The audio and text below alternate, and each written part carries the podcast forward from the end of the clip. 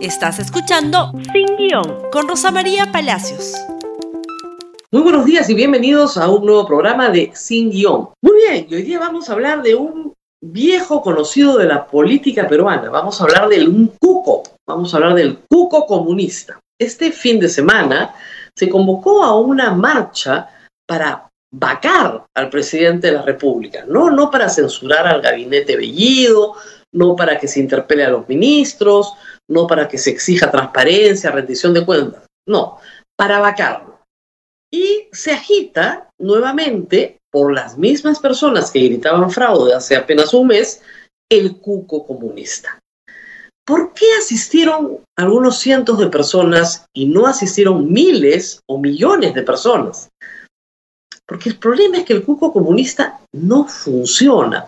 Se usó en la primera vuelta, se usó mucho más en la segunda vuelta, y al final de cuentas, los que lo agitaron perdieron.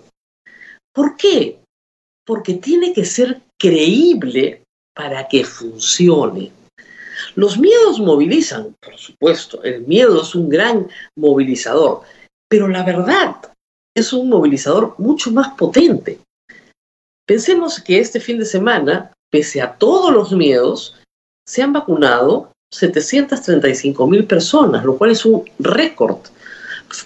Pese a las noticias falsas, a los engaños, a los miedos que se han querido imponer a la población, gente malvada en realidad, porque la vacuna salva vidas. Del mismo modo, si uno agita, ¿no es cierto?, un cuco, si uno agita un miedo, al final del día tiene que evaluar si ese miedo está siendo efectivo o no. Y parece ser que para la mayoría de los peruanos que sí conocen lo que es la pérdida de las libertades, pues no los asustan así nomás. Así que habrá que ser un poco más convincente con otros liderazgos y yendo a los hechos que sí deben preocuparnos. Y vamos por partes en esto. Cuando se habla de comunismo, estamos hablando de un sistema totalitario en el cual las personas pierden su libertad. Su libertad política, sus libertades económicas, su posibilidad de participar en un mercado libre, de informarse y hasta de votar libremente. Un régimen comunista no admite la libertad individual. Mientras más se restringe la libertad individual, más crece un Estado totalitario que garantiza a los ciudadanos orden, ¿no es cierto?, seguridad, algunos servicios básicos para todos, por lo general de muy mala calidad, y punto. ¿Ese es el, esquema que quiere el pueblo peruano? No, no es lo que quiere el pueblo peruano. Sabemos que Pedro Castillo ha ganado las elecciones, ha ganado las elecciones porque la rival no ofrecía tampoco garantías democráticas. O si las ofreció, las ofreció tarde y mal. Y porque el señor Castillo modeló su discurso para que quedara claro que no íbamos a ese paraíso comunista. Sin embargo, hay algunas señales malas. Y de las señales malas se ha encargado este fin de semana el señor primer ministro, el señor Guido Bellido, quien en una entrevista ha señalado que no descarta hacer una asamblea constituyente sin pasar por el Congreso, solo con firmas y convocando a un referéndum. Eso, les aviso, es inconstitucional. ¿Por qué el señor Guido Bellido no quiere pasar por el Congreso? Porque no tienen los votos. No tienen los votos. El señor Bellido sabe que si se somete a referéndum, perdón, a votación la modificación del artículo 206 de la Constitución, no tiene los votos para ser reformado. Se necesitan por lo menos 66 votos de ir a un referéndum. No los tienen. Por lo tanto, quiere imponer una asamblea constituyente fuera del artículo 206 de la Constitución. Ayer se lo dijo claramente en una entrevista en Canel M. No hemos planteado, no hemos planteado la modificatoria del artículo 206. Prácticamente no nos interesa la modificatoria del artículo 206 y exaltando la idea de que el artículo 32 permite de la Constitución la reforma total de la Constitución vía referéndum.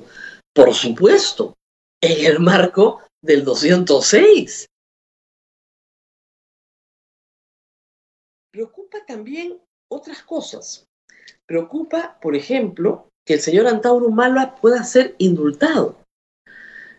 No porque el señor Antauro Humala eh, no pueda eh, recibir eventualmente algún beneficio penitenciario, porque como ha dicho el señor Bellido, el gobierno tiene sentimiento humano, sino porque no le corresponde, de acuerdo a nuestro Estado de Derecho, recibir indulto por los hechos que cometió. Él está condenado por delito de sedición y por homicidio, homicidio calificado, es decir, asesinato de cuatro policías.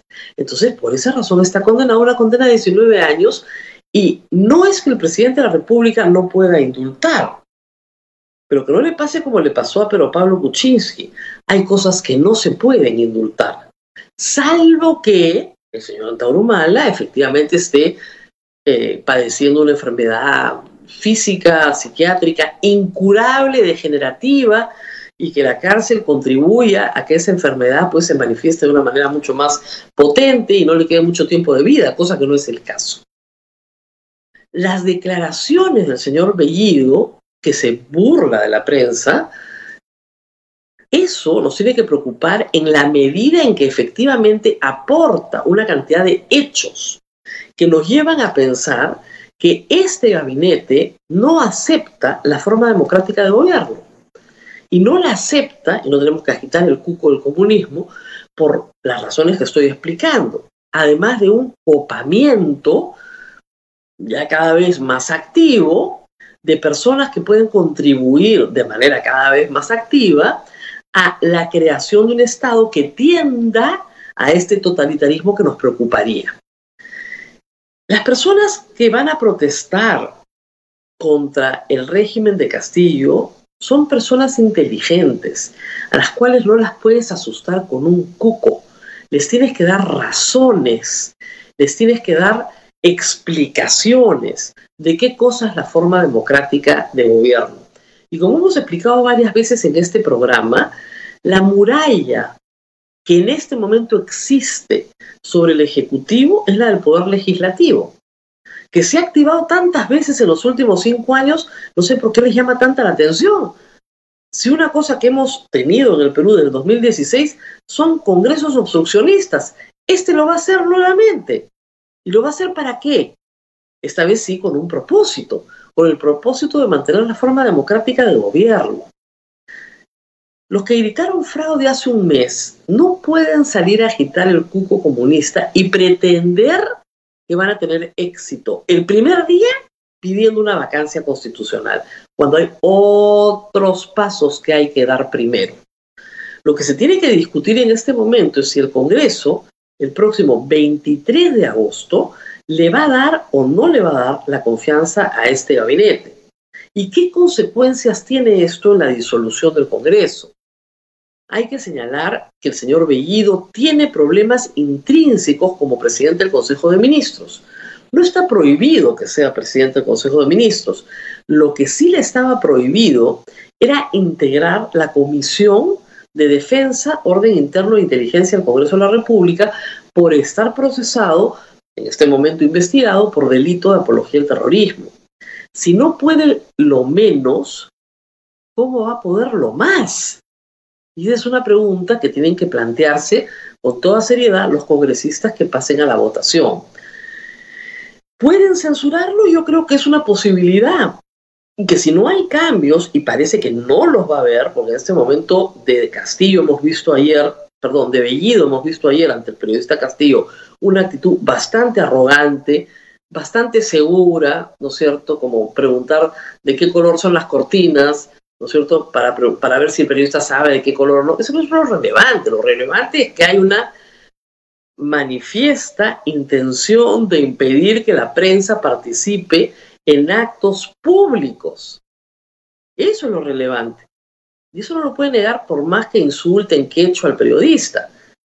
Le podrá haber doblado las plumitas, pero el problema acá central es que sí hay una vulneración de los derechos a estar informados de todos los peruanos si uno pone rejas en todos los eventos públicos a los que asiste el presidente de la República.